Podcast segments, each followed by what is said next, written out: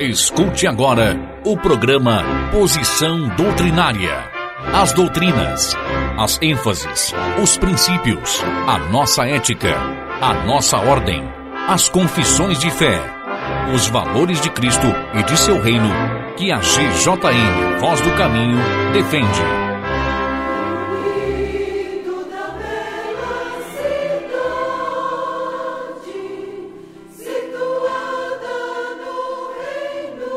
Separação entre igreja e Estado.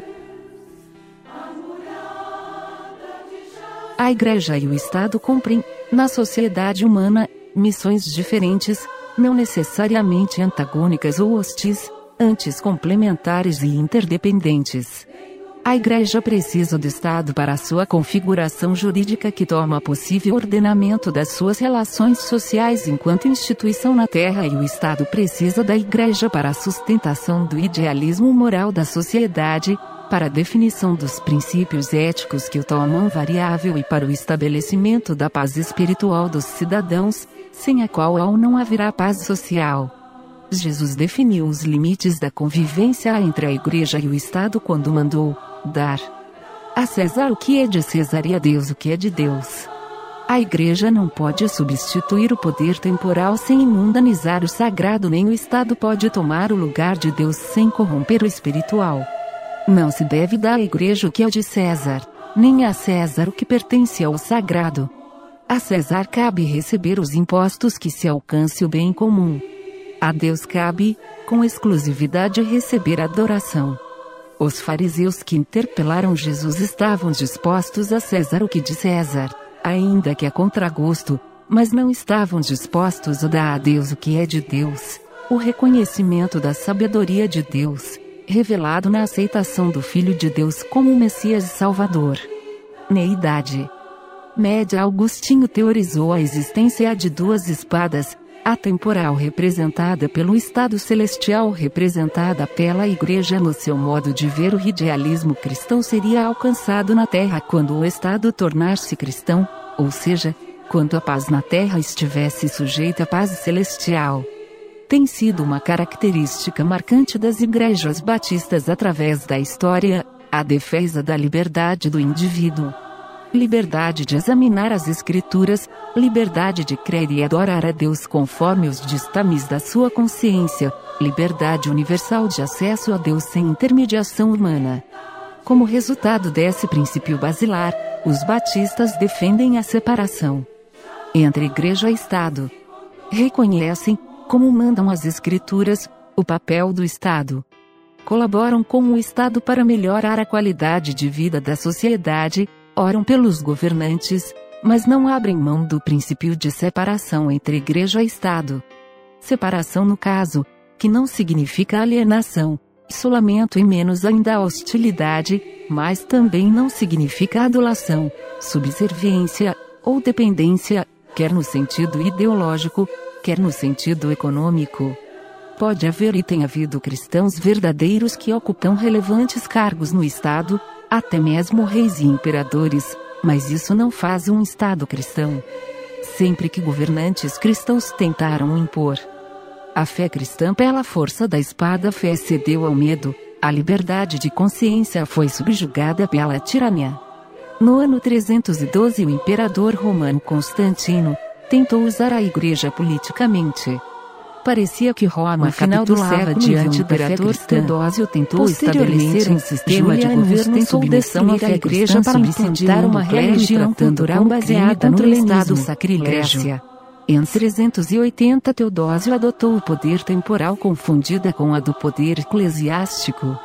A religião cristã, imposta como obrigação sem conversão real a Cristo, resultou nas heresias que foram migrando das religiões pagãs para a Igreja de Cristo, transformadas no dogma da transubstanciação, o sacerdócio humano, as superstições pagãs transformadas em artigos de fé, como o poder mágico das palavras, do sacerdote no batismo para pagar pecados e assim por diante, até que Deus levantou os reformadores para restaurarem a fé cristã na pureza dos seus termos bíblicos. No entanto, As igrejas protestantes com seus reformadores queriam reformar até a forma da época de Agostinho que defendia a união da igreja com o Estado político, diferentemente dos batistas que queriam a pureza e a libertação da igreja do domínio político. A Aliança Batista Mundial em sua Assembleia de 1960 no Rio de Janeiro publicou a seguinte declaração, Recomendamos que os programas de obras sociais das igrejas sejam planejados de forma que representem o amor e mordomia dos povos das igrejas e que não sejam custeados pelo governo. O doutor Reinaldo Purim declara, em geral, que se entende pela separação entre igreja e Estado, é que uma instituição não deve interferir nas funções da outra. O alvo tem sido, o M a Igreja Livre e o M Estado Livre apóstrofo.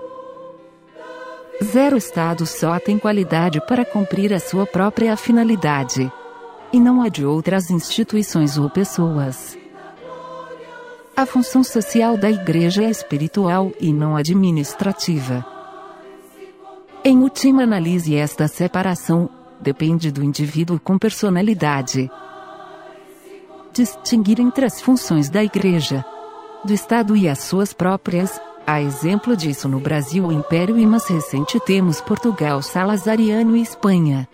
Franquista Lutero se libertou da Igreja Católica, mas muito ranço romanista nele ainda ficou, e um deles foi conúbio com o Estado, manifesto no seu famoso, cujo este regio, o Just Religio, Zwinglio, reformador suíço, descansou no braço do poder civil, João Knox, com a Bíblia na mão usufruiu dinheiro do Estado, Calvino usou o governo civil para impor seus princípios religiosos. A Confissão de Fé Batista Inglesa de 1611 sustenta com firmeza e coragem: cremos que o magistrado não pode miscuir-se em assuntos de consciência ou obrigar o homem a adotar uma forma de religião. Os batistas sempre combateram o casamento da igreja com o Estado. O artigo 48 da Confissão Batista de 1644 diz: Apóstrofo apóstrofo e uma vez que não podemos de encontro a nossa compreensão e consciência, assim não podemos deixar de fazer aquilo que a nossa compreensão e nossa consciência nos obriguem. Devemos entregar os nossos corpos de maneira passiva ao seu poder como fizeram os santos da antiguidade. O artigo 48 da Confissão Batista de 1644 diz: apóstrofo apóstrofo e uma vez que não podemos de encontro a nossa compreensão e consciência, assim não podemos deixar de fazer aquilo que a nossa compreensão e nossa consciência nos obriguem. Devemos entregar os nossos corpos de maneira passiva ao seu poder como fizeram os santos da antiguidade. Frederico Vitouce cita J. M. Carroll que declara: O estado do Texas ofereceu certa importância à Universidade de Baylor. Os Batista, embora necessitados, declinaram da oferta. Uma outra escola negação metodista aceita o oferecimento. Mais tarde, a escola metodista tornou-se propriedade do governo e a Universidade de Baylor é hoje a maior universidade se os batista americanos. Os batistas sustentam este princípio de separação desde muitos séculos, o que lhes tem custado muitas renúncias e até sangue. Não tem sido fácil impor ao mundo esta ideia. Ela tem custado muito sacrifício e muita dedicação. Tem exigido muita luta com o de fora e, o que é mais triste, com os de dentro. Autoria: Pastor Calistênis Lins 2004